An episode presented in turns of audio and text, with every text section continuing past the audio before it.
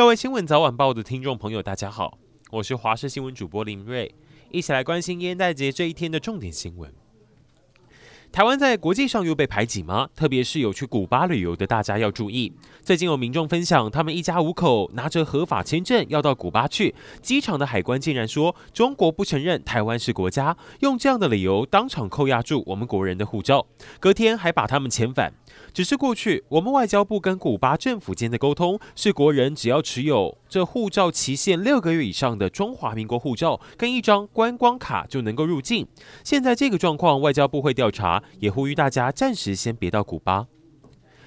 年末了，大家期待年终开奖吗？我们常说由奢入俭难，前两年领了十几个月的航海王们，好多人羡慕。可今年开奖，阳明海运年终一个月，加上他们固定每年固定十三个月的薪资，等于是领两个月的年终，让很多员工不满，质疑船班运价还是高，怎么差那么大？今年大环境年终行情，根据人力银行调查，年终奖金发最多是金融保险跟会计业，二点七五个月，还是连续十一年夺冠的金饭碗。而谁领的年终最薄呢？根据统计，大众传播跟公关广告业只有零点五个月。今年冬天特别冷。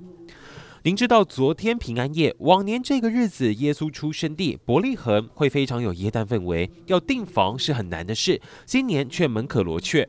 原来今年因为以哈冲突，为了凸显加萨巴勒斯坦人的苦难，伯利恒政府宣布今年不庆祝耶诞节，也在伯利恒的马槽广场上摆了一个放在保温箱里的黑色小耶稣，象征加萨死难的巴勒斯坦那些年幼的孩子，视觉相当冲击，震撼人心。受到强烈大陆冷气团的影响，二十五号全台气温都偏低。虽然上午温度稍稍回升，但是到了晚上温度还是下降。也要提醒大家，在明天出门的时候，天气还是冷的。辐射冷却的关系，部分空旷处都还可能出现十度以下的低温。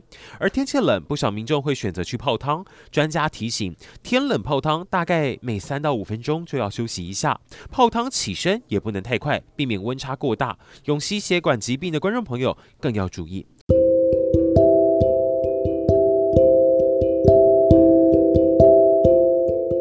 以上就是今天的重点新闻，非常感谢您的收听。